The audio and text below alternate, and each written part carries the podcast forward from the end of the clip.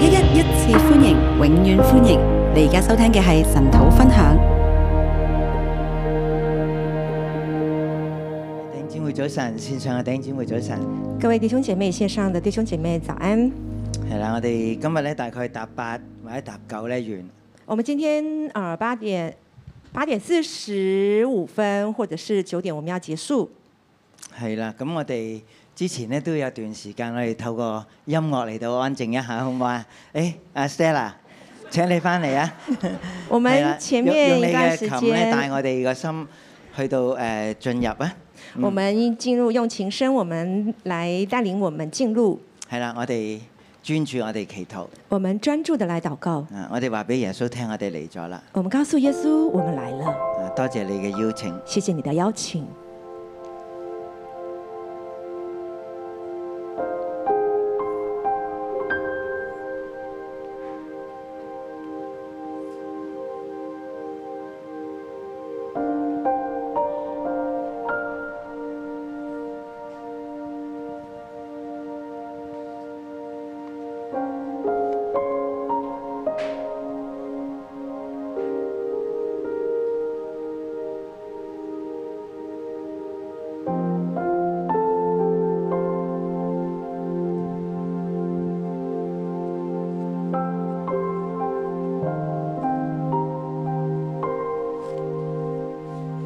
耶穌，我哋喺你面前等候你，耶稣，我们在你面前等候你，向我哋説話。向我们说话，幫我哋嘅心專注於你，帮助我们的心专注于你，幫助我哋嘅心打開，帮助我们的心打开，領受你今日嘅話語，领受你今天的话语。係活嘅靈糧。是活的灵粮。我哋渴慕你，我们渴慕你，聽我哋祈禱，奉耶穌嘅名，听我们的祷告，奉耶稣的名，阿門。阿门。好，我今日呢，诶、我哋開始咗一個新嘅書卷啦，就係啟示錄，今天我们开始一个新的书卷，就是启示录係第一章。第一章。我俾佢嘅題目呢，叫新階段新啟示。我给它的题目是“新阶段新启示啊，其實啊，启示錄應該都寫咗喺二千年前啦”。。其实启示录应该写了两千年前。啊，点解叫做新嘅啟示呢？怎么说是新的启示呢？啊，其實呢個係我哋教會進入一個新嘅階段。这是我们教会进入一个新的阶段，就係透過雅歌嚟到等候誒、呃辛苦嚟到等候良人嘅階段。就是透过雅歌心腹要等候良人的阶段我。唔知你從來有冇諗過，即係雅歌同啟示錄有咩關係？我不知道你有没有想过雅歌跟启示录有什么关你系？知唔知雅歌最後嗰句説話呢？你知道雅歌最后一句说话，誒你知道係咩嚟嘛你？知道是什么？同啟示錄最後或者尾爾嗰句嘅説話，大致上係一樣㗎。跟启示录最后或是最倒数第二句话是大致上是一样嗰的。句話係乜嘢啊？那一句话是什么？主啊，我願你來，主啊，我有愿你我嘅来，良人，我願你來。我的良人，我愿你来。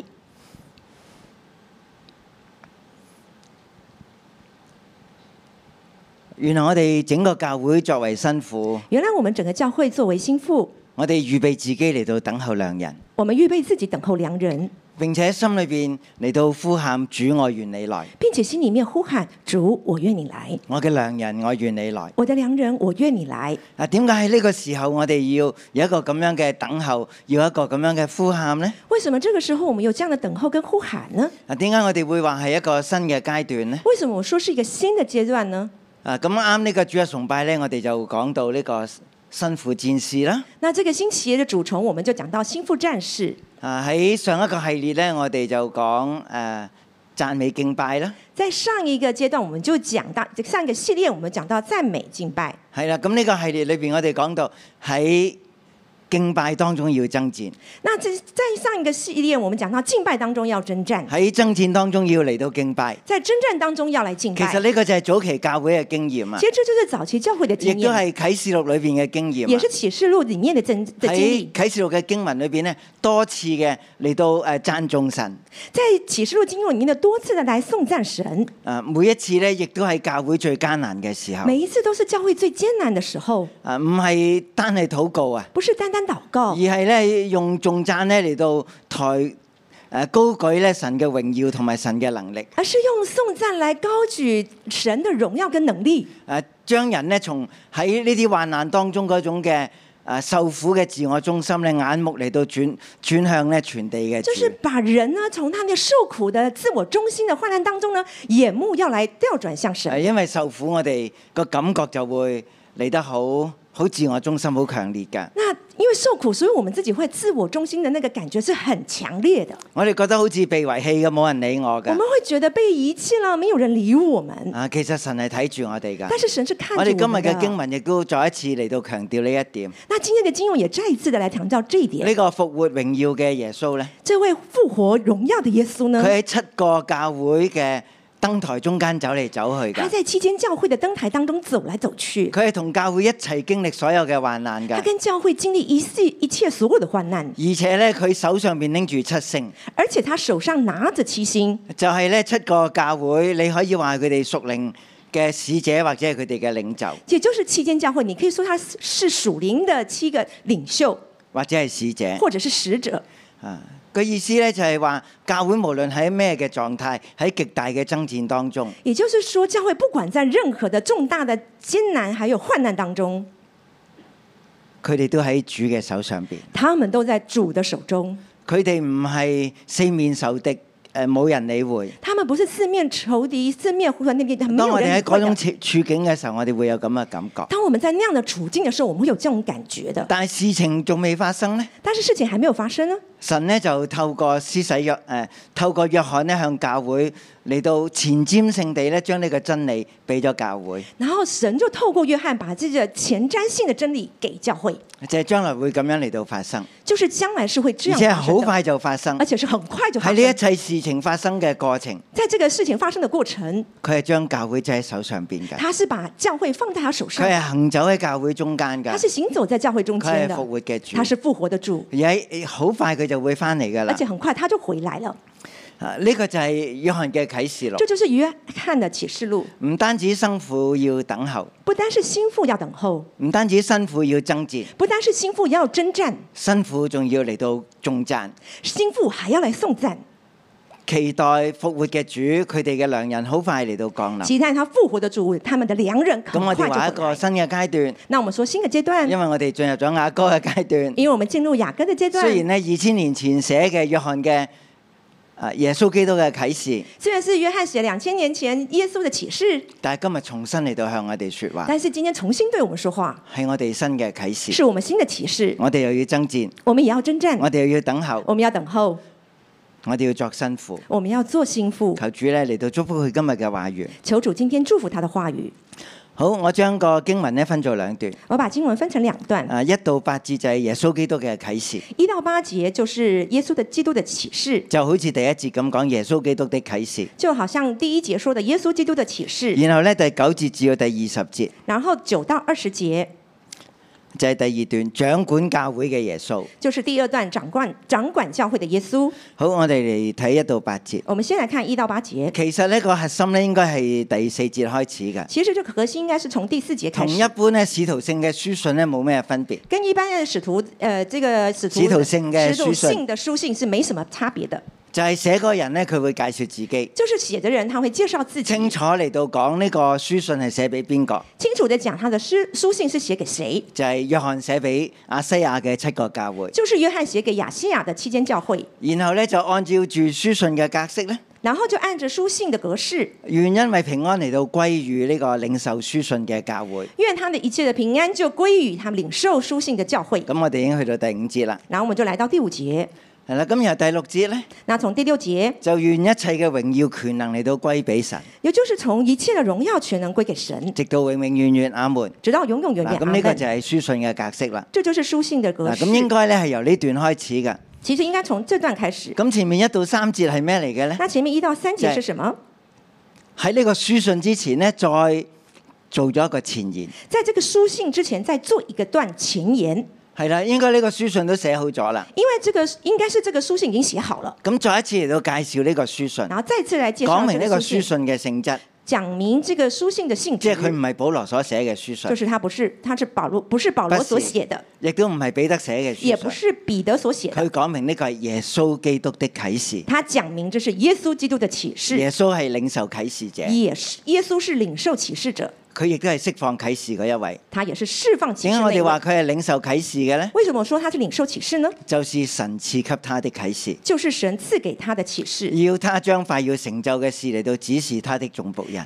叫他将必要快成的事指示他的众仆人。啊，咁介紹啟示嘅基督，那介绍启示的基督，並且佢背後嘅父神，并且他背后的父神因，為整個世界歷史嘅計劃都喺父神嘅手裏因邊。为整个世界历史的历史的计划都在神的手中。神就將呢個歷世歷代嘅啟示透過耶穌基督賜俾佢嘅教會，神就把他历世历代的启示，透过耶稣就赐给他的教会。然後呢，就話他差遣使者曉喻他的仆人約翰。然后他差遣他的使者来小遇他的仆人约翰。啊，咁就講呢個啟示係透過邊邊個嚟到寫出嚟嘅呢？然后这个就讲到这个启示是透过谁写出咁来第二節，的。約翰呢就將呢一切嘅啟示呢，同埋見證呢嚟到證明出嚟，然后约翰就把他自己所领受的启示，把还有见证都证明出啊来特，別加上一句特别加上一句：啊，念者書上嘅預言同埋嗰啲聽見又遵守其中所記載的，都是有福的。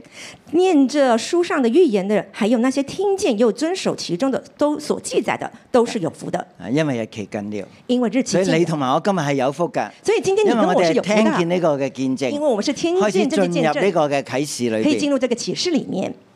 日期好快就到啦。日期很快就到了。究竟我哋係聰明嘅童女，抑或係愚愚昧嘅童女呢？究竟我们是聪明的童女，还是愚昧的童女呢？以為或者係嗰啲自以為係聰明嘅童女呢？或者是自以为聪明的童女以呢？至基督忽然之間翻嚟嘅時候係毫無準備，以至于基督突然间回来之后，我们毫无或准者备。以為自己已經準備好，就係、去到個關頭呢，原來已經用盡油啦。原来哎他以为自己已经预备好了，但是就在关键的时刻，那个油已经用完了。所以唔單止要聽見，所以不单是要听见，係有福㗎，是有福的，去遵行先至真正有福。去遵行才是真正有福。啊，咁就將成個啟示錄呢，下邊啊對嗰啲領受呢個啟示嘅人呢，就作出咗咁樣樣嘅引言。然后就是对他下面的启示录呢，对于领受的人後呢，邊呢他個就書信。后面这个书信呢，对于领受的人呢，就做了一个前言引言。啊係啦，咁然後第四節呢一段呢，就開始咗呢個書信然啦，后第四节开始就开始这个书信了，係約翰寫嘅，是约翰写的係，寫俾亞西亞七個教是會写嘅。给亚细亚期间教会的。啊，咁裏邊有啲細節我哋都要講。那里面有些细节我们都要来讲。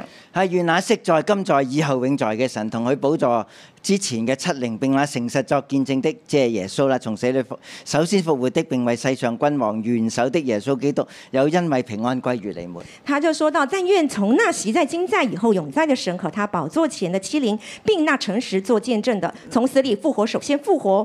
嗱，我哋見到咧呢個昔在、今在、永在咧，那我或們看者到以這個後永在咧，习在、今在、永在呢？以后永在呢？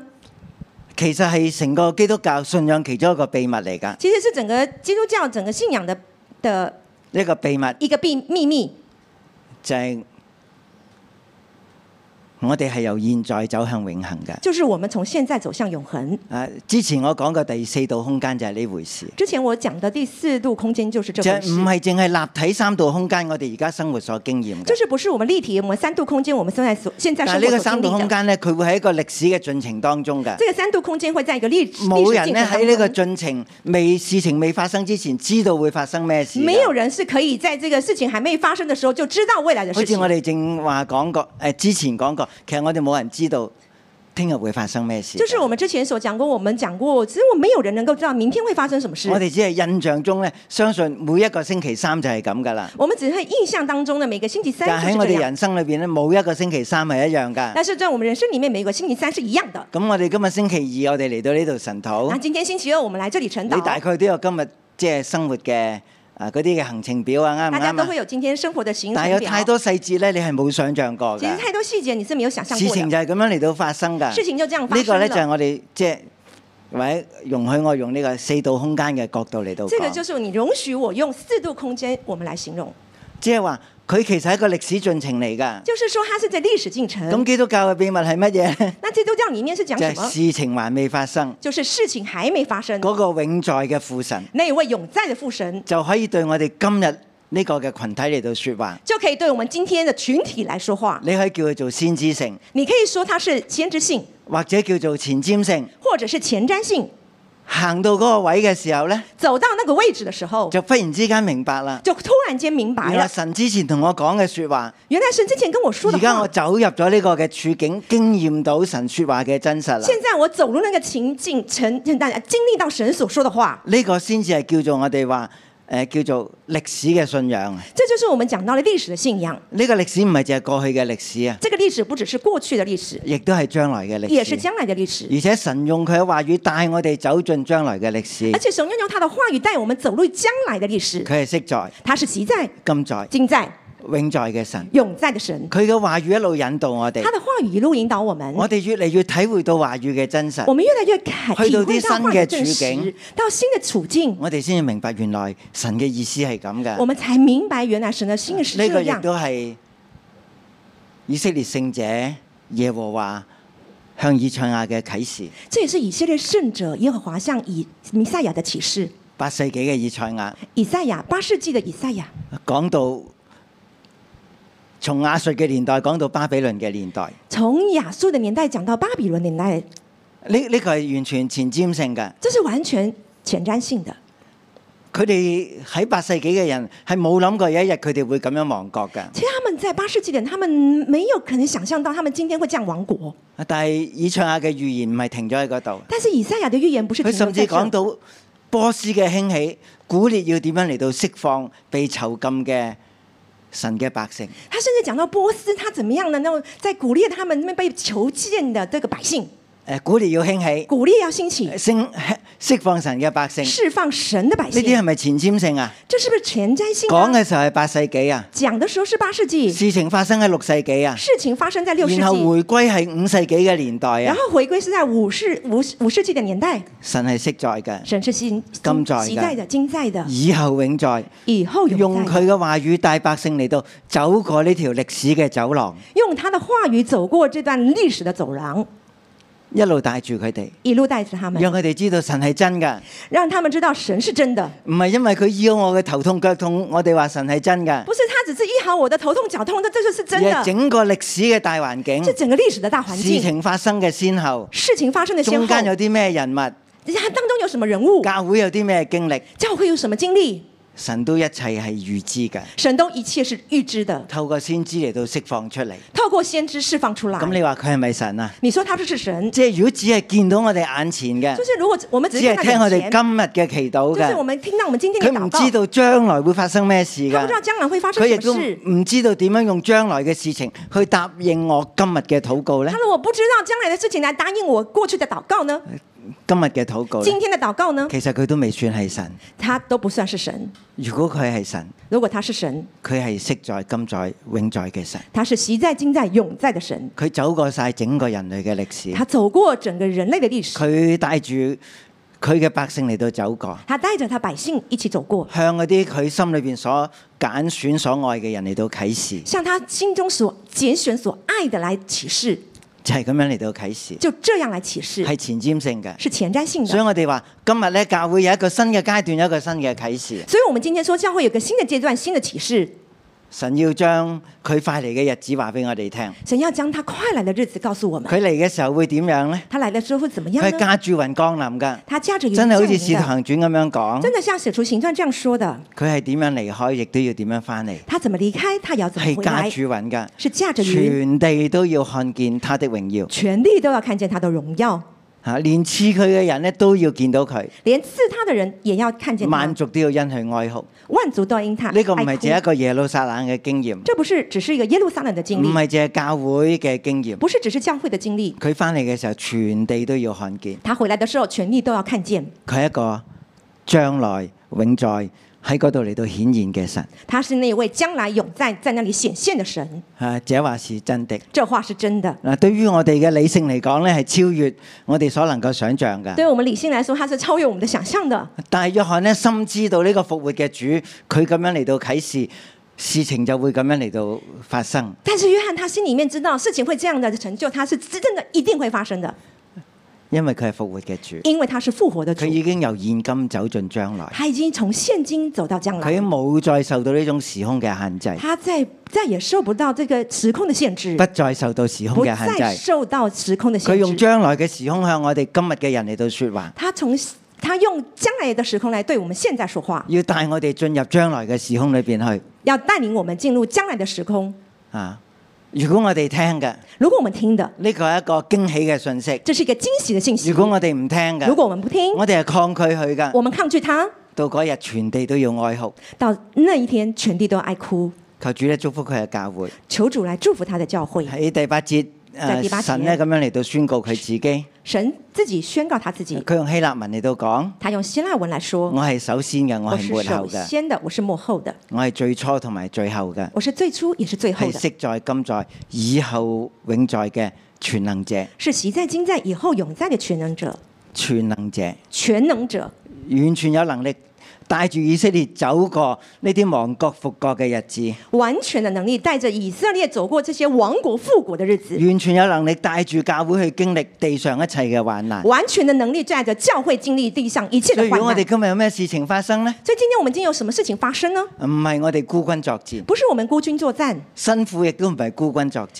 心腹也不是孤军作战，新郎會派佢嘅戰士同我哋一齊嚟到作戰新郎会发派他的这个战士一起勇士勇士来跟我们一起征战，啊！佢一定會能夠得勝，他一定能够得因為胜。地上嘅君王一個一個倒下，因为就像地上的君王一个一个倒下，地上嘅朝代亦都一個一個崩潰，地上的朝代也一个一个崩溃，只有耶穌基督係今在永在嘅神，只有耶稣基督是今代永在的神，所以佢能夠帶我哋從現在走向永恆。所以他能够帶我们从现在走向永恒。佢係昔在、今在、以後永在嘅全能他是者。习在、今在、永在的全能者。好，我哋嚟到第二個分段，那我们来到第二段，掌管教會嘅耶穌基督。掌管教会的耶稣基督。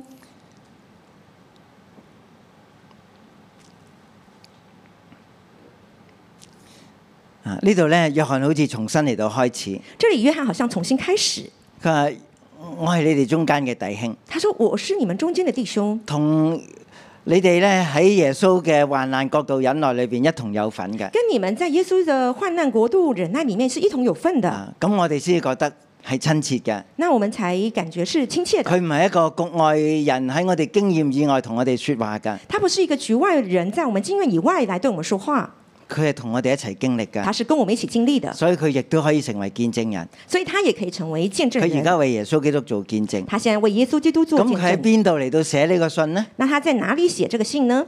喺拔摩島上。在拔摩岛上，係啦，咁拔摩島咧其實係亞細亞一個誒、呃、對出嘅一個海島嚟㗎，拔摩拔摩岛是在亚细亚呃对面的一个海岛，係一個誒、嗯、應該冇乜誒生活條件嘅一個荒蕪嘅海島，应该是一个没有什么生活条件的荒岛。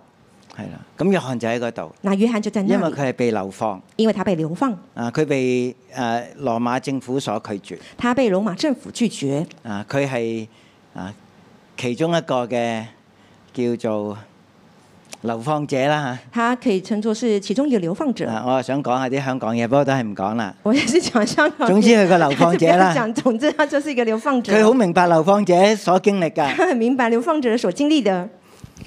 啊，第十節話：當主日我被聖靈感動，聽見在我後邊有大聲音如吹號。第十节，当主日我被圣灵感动，听见我后面有大声音如吹号。你有冇覺得佢好犀利啊？你有没有觉得他很厉害？啊，如果你喺荒島過咗一段日子，已經唔知道嗰日星期幾嚟㗎啦。你过了在荒岛里面，你过了一段日子，你应该搞不清楚那是星期几喽。佢真係計得好清楚，他真的记得非常係主清日楚，嘅日子，是主日的日子，係主所命定嘅日是子。主所命定的日子。所以我哋原來守安息日、守節期係咁重要，所以，我们守安息日、守主节期是很重要，係主同我哋嚟到約會嘅時間，是主跟我们约会的时就係间，呢個主日。就是这个主日。然後就聽見呢，佢話：我首先被聖靈感動，然后他就听见我首先被圣灵感动，即係未未有呢個聲音，忽然之間個感動就嚟啦。就是没有這個聲音，突然間的感動就來就了。聽見後邊有大響聲，他聽見後面有大響聲，好似吹號一樣。好像吹號嗱，一啊呢個樣。想表達啲乜嘢呢？這想表達什麼？呢個啟示呢係突然而來㗎，这个启示是突然而来即係的，唔喺眼前出現㗎，啊不是在眼前出喺现背的，後出現㗎，是在背后出现係的，嚇人一跳㗎，是吓人一跳係的，唔係所預期不㗎。是所预期的。嗯但係而家就向佢嚟到啟示，但现在就向所以他来启佢示就，立刻靈轉身啦然。后就立刻转身。喺佢轉身之前，佢就聽到呢句嘅説話啦，他转身之前就听到这句话將你所見到嘅：“将你所看见寫的喺書上写邊，在书上，送去亞細亞呢七個嘅教會，送去雅西亚这期间教会，就係以弗所、士每拿、別加摩、推亞、推拉、撒迪菲、拉鐵菲、路底加嗰七個教會。就是以佛所、士梅拿、别加摩、推拉、推雅、推雅、推拉、提萨、菲拉、铁菲、老底加这期间教会。咦，咁咁其他教會就唔寫咩？”诶，那其他教会就不写吗？咁呢七個教會係喺亞細亞呃裏邊一個代表性嘅教會嚟那嘅，这期间教会是在雅西亚比较有代表性的教会，應代表性嘅教代會。表性的教会。應該話約翰亦都喺佢哋中間曾經工作過嘅，应该说，约翰也在他们中间曾经工係作过，認識佢哋嘅，是认识他特们別係的，以弗所嘅教會。特别是以佛所教咁会。教會嘅傳統同埋咧，誒係啦，教會嘅傳統咧就係約翰最後咧係死咗喺以弗所嘅，那教会的传统呢，是说约翰最后死在以弗所的。係所以我哋去誒以弗所嚟到遊覽嘅時候咧，你會去到呢個使徒約翰嘅墓嗰度，那我们去以弗所游览的时候，你会看到呃呃约翰的坟墓，使徒約翰嘅墳墓。使徒使徒约翰的坟墓。係啦，咁信就要寫俾呢七個嘅教會那信就是要写给这期间教会，啊。佢隱約有呢個嘅領袖，他隐约有这样的领但係袖。當佢轉個身嚟嘅時候咧，但当他转过身佢来的見时到邊候個同呢，佢講話到咧？底是看要看谁跟他说话呢？第十七節話：我一看到就撲倒在他腳前，像死了一樣。他用右手按着我。第十七节就说：“我一看见他就扑倒在他的脚前，像死了一样。他用右手按着我说话。哇！一擰轉頭咧，我一转見到一头呢，個景象，一看到那个景象，太令人震驚啦！太令人佢震惊了。第一個反應咧他第一个反应就係碌低咗，就是趴到地上了，好似死人一樣。好像死人一因為样。呢個景象咧太太嚇人啦。这个景象太吓人了。嗱，譬如我睇翻第十六節最後嗰小小句啊啦，比如我们看回第十六节最后那一小句，話呢、個佢所見到嘅耶穌咧，看到他所见到的耶稣呢，就係、面貌如同烈日放光。就是面貌如同烈日放光。啊，烈日咧原文咧就係、嗰個太陽咧 in full strength，即係全部太陽嘅熱力同埋嗰種光啊，係係佢嘅 full strength 啊，即係誒、呃最大能量嘅釋放嚟㗎。就是他看形容那个太阳，这个 full strength 就是最大能量的释放出来。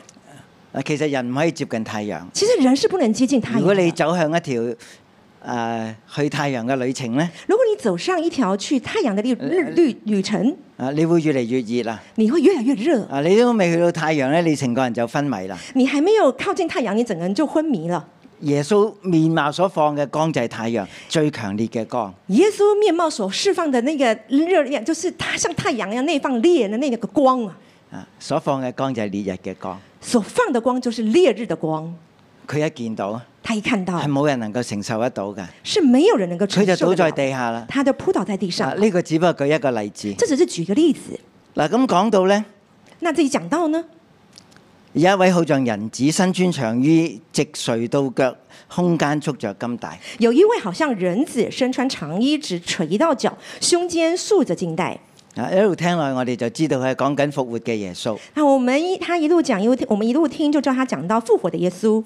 係啦，佢着住長衣啦，他穿着长衣，啊，胸胸間咧嚟到束着金帶。胸间呢束着腰金带，啊，頭髮白如羊毛如雪，头发呢白如羊毛如雪，係誒、好好好鮮明嘅潔白，非常鲜明的洁白，眼目如火焰，眼目如火焰。啊唔係因為咧佢有燥火啊，不是因为他啊很急或者咧躁嬲躁嬲火嬲到即係個眼睛發火咁或樣者是啊。气气气到眼睛发火，但係個眼睛咧係好似火焰一樣嘅眼神嘅強烈。是形容他的眼睛啊像火焰一样那样的啊强烈。咁咁你可唔可以面對一個咁樣嘅眼睛啊你咧？你可以面对这样的眼睛吗？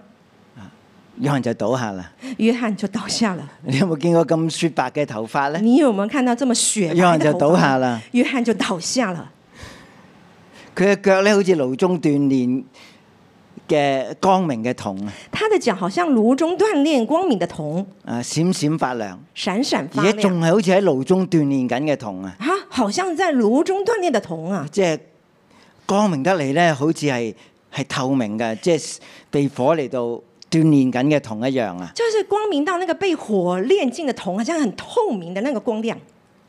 佢見到又倒倒下啦，他看到又倒下了，佢聽到佢講嘢，他听到他讲聲话，音如洪水啊，呃声音如洪水誒唔啊，係單聲道，不是单声道，又唔係雙聲道，也不是双亦声都道唔，係四聲道，也不是四声係道，洪水嗰種立體聲嘅聲道。是那种洪水那种立体的声道。佢聽到又倒地啦，他听到又倒地了。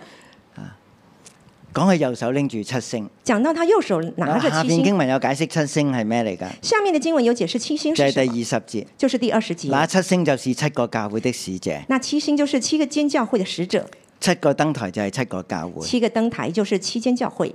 好，咁佢就行走喺呢啲嘅燈台當中。然后他就行走在这些灯台当中。啊，佢話口中出來一把兩刃嘅利劍，他说口中出来一把两哇！刃原來的利佢嘅剑。話語咧絕對有穿透力啊，原来他的话语是绝对的穿透力，好似利劍一樣從佢口中而出。好像利剑一样从他口中而出。約翰見到又倒下，约翰看见又倒下了，撲倒在他腳前，扑倒在他脚像前，死了一樣。像死了一样。啊！但係呢個主咧用手按住佢，但是这个主呢，用手按着他，係唔好懼怕。他说不要惧怕，其實係非常之懼怕。其实是非常惧怕。啊！我我我哋最近咧去探過一隻小狗，我们最近去探望一只小狗，因為敏敏嘅身上面有兩隻大狗嘅味道。因为蛮敏敏的身上有两只大狗的味道，哇！呢只小狗聞到隻味咧，就係咁喺度震喎。 那个小狗闻到就在佢從個味道可以掃描出嗰兩隻大狗 有幾可怕， 有幾大 啊咁它樣，从那个味道就可以想象到那两只大狗有多么大，係多么不可由怕自。主喺度震啊这。是不由自主的其震實約翰抖。當時亦都係咁嘅情況，其实约翰当时也係是不这样由的自主喺度震抖，抖啊！还是不由自主的颤抖。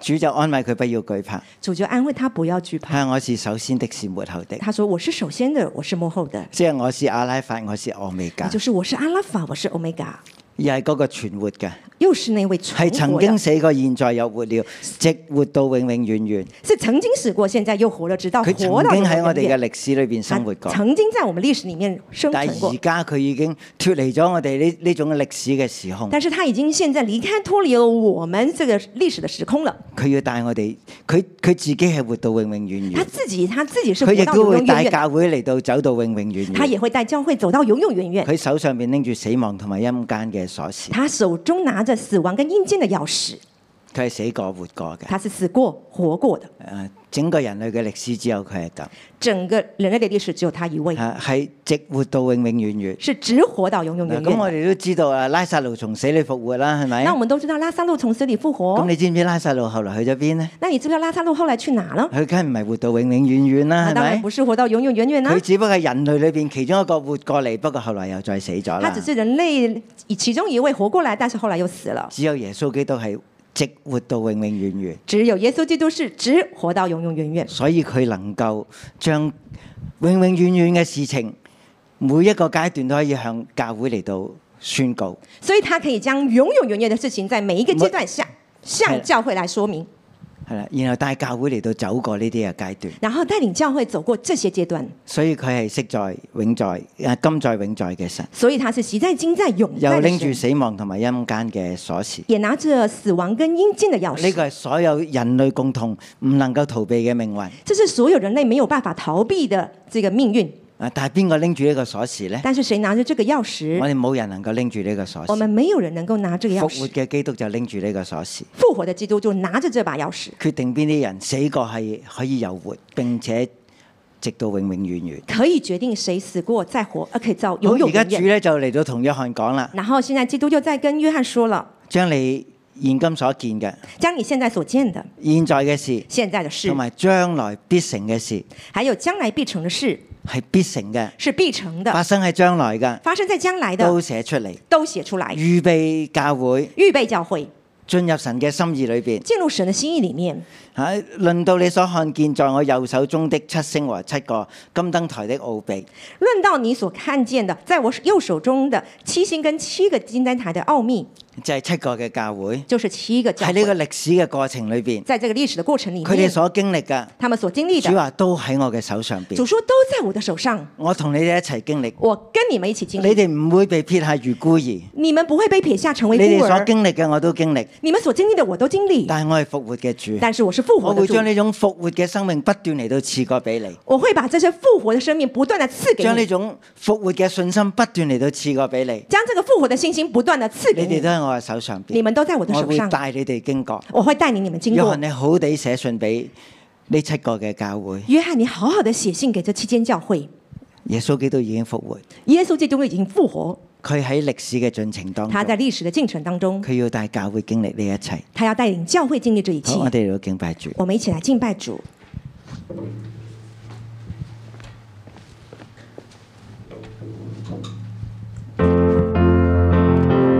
弟兄姊妹，我哋一同站立。我哋快樂嘅君王現在在我哋當中，所以我哋要歡天喜地，我哋大有盼望嘅嚟敬拜我哋嘅神。他那上帝掌幕在我們中間，你的榮耀遍及在全地之上。那首先于幕後的就是耶穌，在你裡面就是永恆。复活的羔羊，你的神，你的荣耀光照我们。神在，神在，神在，主我愿你来。阿拉法，欧米伽，你是快乐君王，记载记载以后永在，全能真神在宝座上。阿拉法，欧米伽，你是快乐君王，但愿荣耀全能归你，直到永远。看那神的帐幕在我们中间，你的荣耀遍及在全地之上。那首先于幕后的就是耶稣，在你里面就是永恒。但愿荣耀当你的神，你的荣耀光照我们。神在，神在，神在，主我愿你来。阿拉法，欧美伽，你是快来君王，记载记载以后永在，全能真神在宝座上。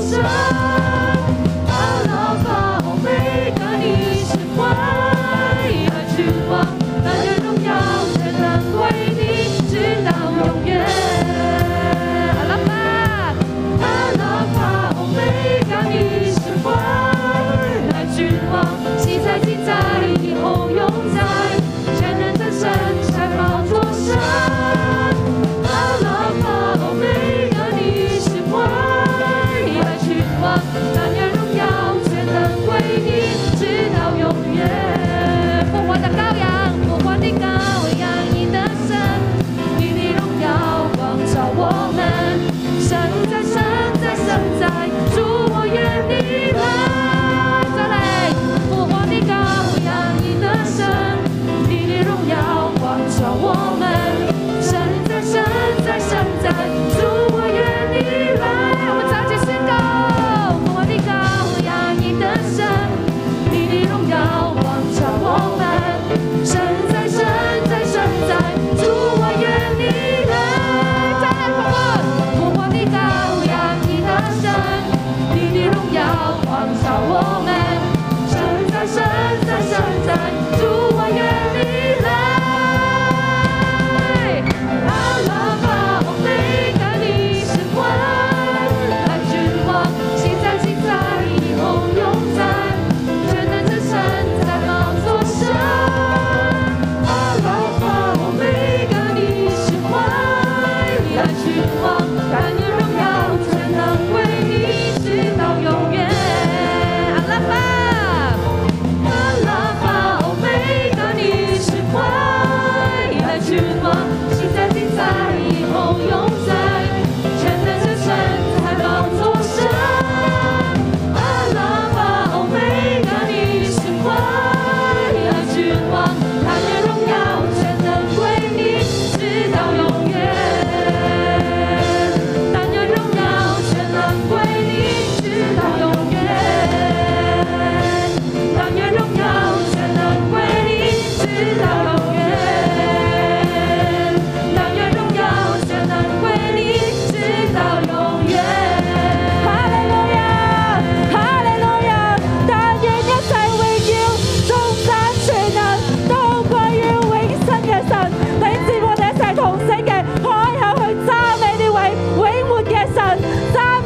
我哋同聲嘅開口讚你，高舉高舉嗰位作王直到永永遠遠嘅神，你所我哋讚美你啊！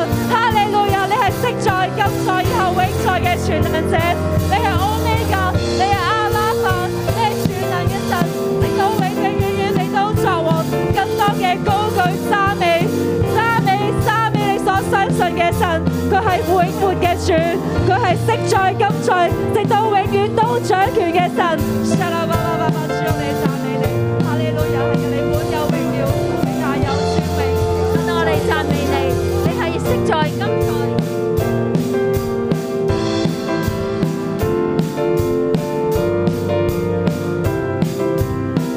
神啊，你係創始呢日成主我終哋嘅讚神，美你，係日神一你作王，直到永永遠遠。你信實不改變，你昔在、今在、永在到永存嘅神，主我哋讚美你。我哋知道你永遠活着，直到如今你仍然活着。主我哋讚美你啊，因為咧你係嗰位全能嘅神，直到永遠你都不改變，你係信實直到萬代嘅主，我哋讚美你。係啊，主，我哋讚美你。主啊，你係個活着嘅神。主，我哋讚美你，你係復活主。主啊，你今日就活喺我哋中間，你仲要帶我哋進入永恆。主，我哋讚美你。有邊一個神好似你一樣呢？主啊，我哋讚美你，你係復活主。主啊，你嘅榮耀咧係係。係我哋不能承受嘅重量，係我哋不能承受嘅光亮。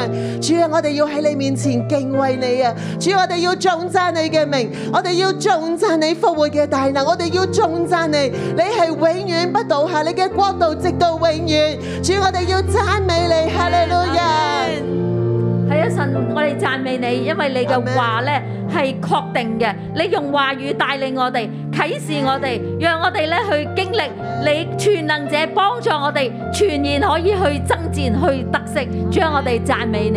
係啊，神，我哋讚美你，你係掌管歷史嘅神，你係昔在、今在、永在嘅神。神咧，你喺唔同嘅時間、唔同嘅階段，你賜下你嘅啟示。主啊要多謝你透過呢個啟示錄，你亦都向教會去説話，向我哋每一個人説話。主啊要我哋多謝你，你透過先知喺好多好多年前，你已經去啟示以色列嘅未來。呢一切都係一一嘅成就。主要多謝你就係賜話語，用你嘅話語嚟帶領我哋嘅神。神你唔係沉默嘅神，你咧係咧係不斷向我哋説話，不斷透過唔同嘅方式嚟同我哋説話，嚟帶領我哋嘅神。主我哋去多謝你，我哋去讚美你，你係好神，你係大能嘅神，你係榮耀嘅神。主我哋去多謝你，主要多謝你讓我哋知道喺呢一個路上高。係有患難嘅。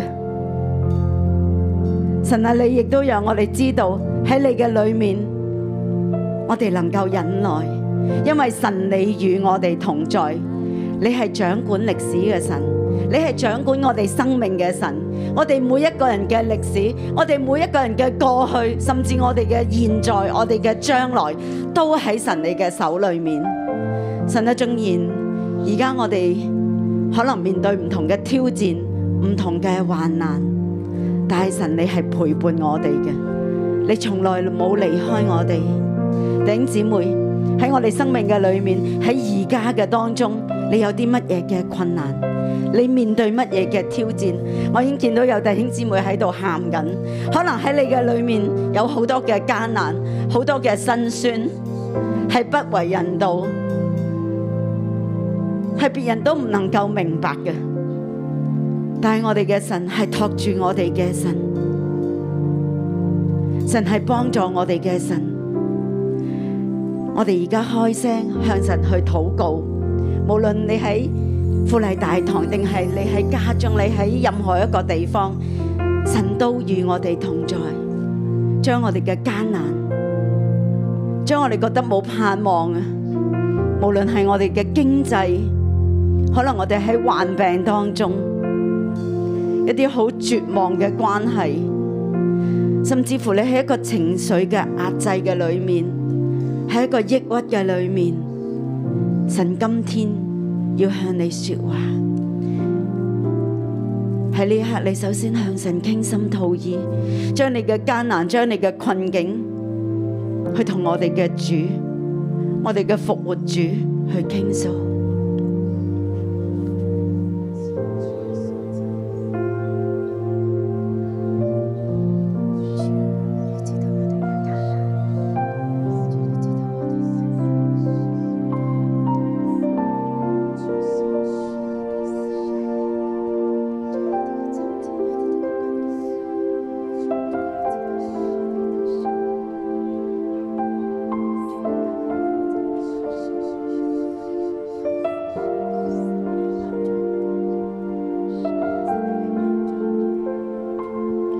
他愛我們，用自己的血使我們脱離罪惡。主耶穌愛我們，用自己的血使我們脱離罪惡。神愛我哋每一個。主耶穌用自己嘅血使我哋脱離罪惡，脱離一切罪惡嘅權勢。脱離一切嘅咒詛，無論我哋自己嘅罪、別人嘅罪、世界嘅險惡，主你嘅血已經使我哋脱離。你係得勝嘅主，你勝過罪，你勝過死亡。主，我哋相信靠住你，我哋必然勝過。你嘅話語好似兩刃嘅利劍，你穿透我哋嘅心思意念，你穿透一切嘅艱難。主，你可以帶我哋渡過，你帶我哋穿越呢一切。主啊，你使我哋成為你嘅國民啊！我哋可以成為父神嘅祭司。主耶穌，我哋讚美你，因為你係愛我哋嘅主，你對我哋有美好嘅盼望，有美好嘅將來。你睇見我哋嘅將來，主啊，無論我哋今日有幾艱難，你睇見我哋嘅將來。你話有榮耀嘅盼望，你話有永遠不衰殘嘅冠冕。主啊，有嘢係有寶藏為我哋存留，有你自己嘅榮耀嘅名喺我哋嘅身上。主啊，你嘅榮耀要喺我哋每一個你兒女嘅身上。主啊，你愛我哋，你係愛我哋嘅良人。主，我哋等候你，喺艱難中我哋等候你，喺我哋嘅患難中我哋等候你，因為你亦都曾受過患難，你明白我哋。你知道有幾艱難，你知道乜嘢叫做痛，你知道乜嘢叫做患難。主你忍受你一切，主啊主啊，我哋需要你。主啊，喺我哋婚姻嘅艱難，喺我哋經濟嘅艱難，或者我哋喺患病中嘅痛，邊個能夠明白？邊個能夠分擔？我哋嘅家人喺患病中，我哋嘅恐懼，我哋嘅憂慮，主啊，你知道，主啊，你明白。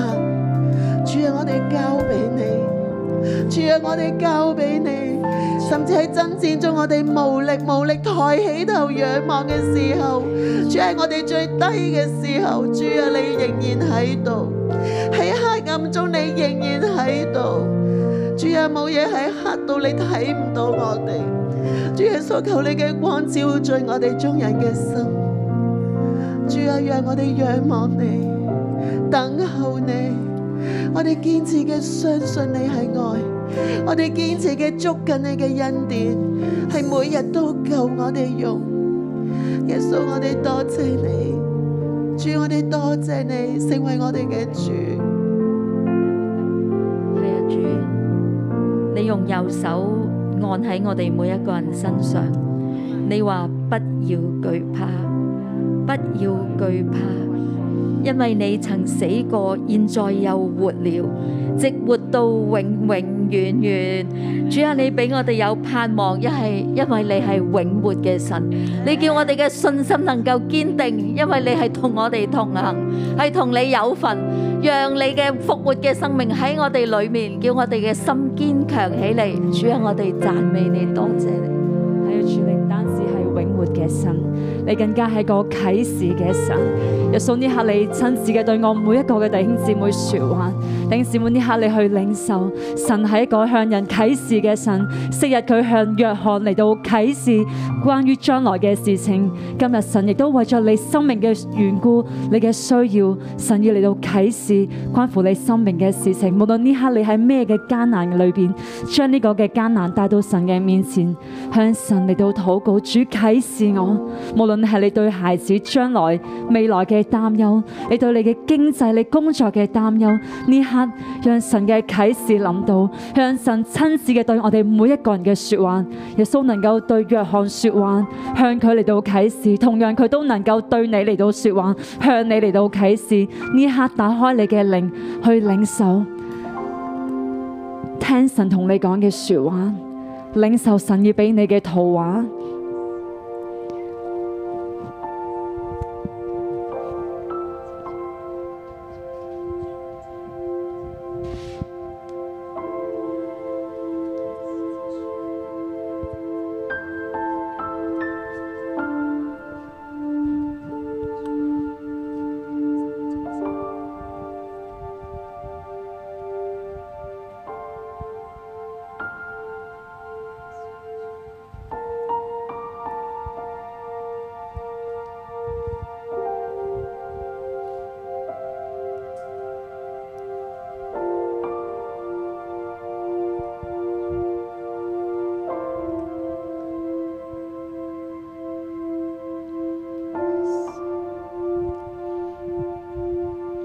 亲爱嘅主，我哋多谢你，神啊，你系永活嘅，你活着，你活着，你喺我哋每一个人嘅生命里边嚟到活着。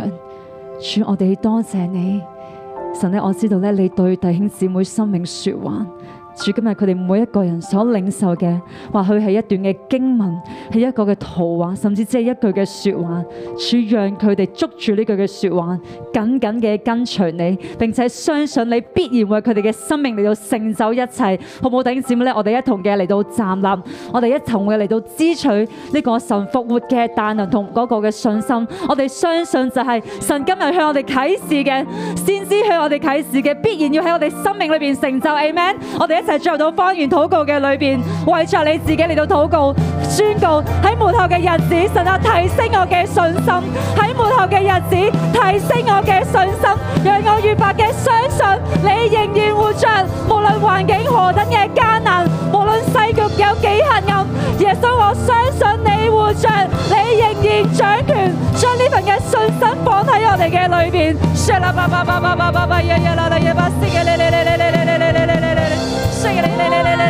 用盡我全心全意全力，榮耀高舉你的名，我跟隨不懷疑，我愛你，用盡我全心全意全力，在這愛的路程裡，我奔跑不放棄，我愛你。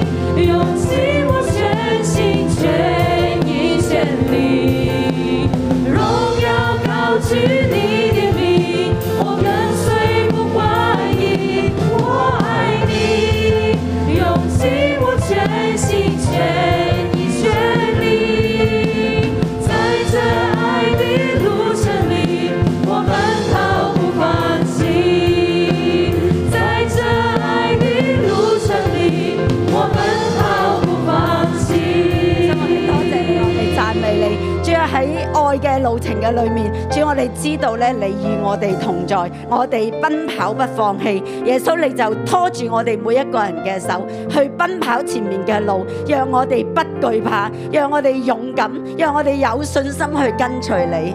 耶穌多謝你愛我哋每一個，亦都多謝你愛我哋教會，多謝你愛六一一。主我知道咧，神咧你嘅手中係手拿七星。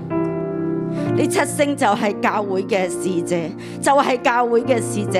神你向我哋啟示，讓我哋知道每一個教會都有神你自己嘅使者喺我哋當中保護我哋，去幫助我哋，扶持我哋。將我哋亦都咧要呼喚更多嘅天使嚟到當中，去為我哋教會保護同埋爭戰。好多嘅疾病喺我哋當中，有好多形形色色嘅我哋嘅童工咧都係被攻擊嘅。甚至乎可能我哋弟兄姊妹都面對好多嘅唔容易，我哋知道係一個爭戰嘅時間，但係神你與我哋同在，你嘅使者喺我哋當中，我哋不懼怕，我哋請號角隊咧為我哋吹七星嘅號角。我哋咧宣告神嘅使者大大嘅環繞保護我哋嘅教會，我哋一齊一陣間咧，我哋就舉起我哋嘅手為教會禱告。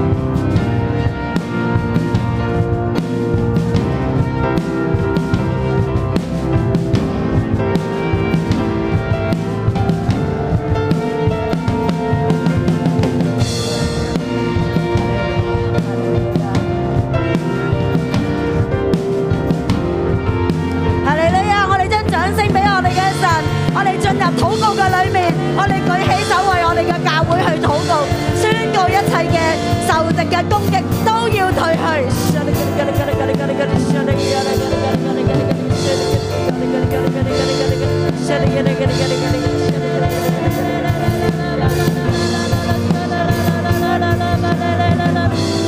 主啊，教會，求你差派真摯嘅天使與我哋同在。奉耶穌嘅名宣告，任何疾病嘅權勢要離開，一切沮喪、灰心、失望嘅權勢完全嘅推去。奉主嘅名宣告，喺我哋生命當中每一個困境，都係讓我哋緊緊地捉住神。奉主嘅名宣告，當我哋同時舉手嚟禱告，主你就差派天使四圍環繞嚟保護我哋。主係因為你揀選我哋成為幕後嘅辛苦，我奉耶穌基督嘅名祝福每一位。你要起嚟，成為基督嘅辛苦。你懂得等候，奉主嘅名宣告，無論面對任何嘅攻擊、任何嘅拒絕、任何嘅疾病、任何嘅憂患，你能夠等候神嘅工作。亦都奉耶穌基督嘅名，你係真戰嘅辛苦。你嘅情緒唔要再被攻擊，你嘅身體要為耶穌效力，因為神要使用你成為幕後佢嘅辛苦，亦都奉耶穌基督個名，你有重讚嘅生命。唔單止等候主嘅工作，為主爭戰，並且你去到任何嘅地方、任何嘅環境，都唔能夠攔咗你讚美、讚美、讚美嘅生命。哈啦喺你身上，哈利路亞喺你身上，主嘅祝福喺你身上，讓你毫無懼怕。奉主嘅名都祝福你，常常散發神嘅榮光，神嘅光照耀你，一切黑暗都要退去。奉主嘅名宣告，喺末後嘅日子，你必定大大嘅得勝。奉主嘅名祝福你，阿門。感謝主，我哋今日晨禱去到呢一度，祝福大家。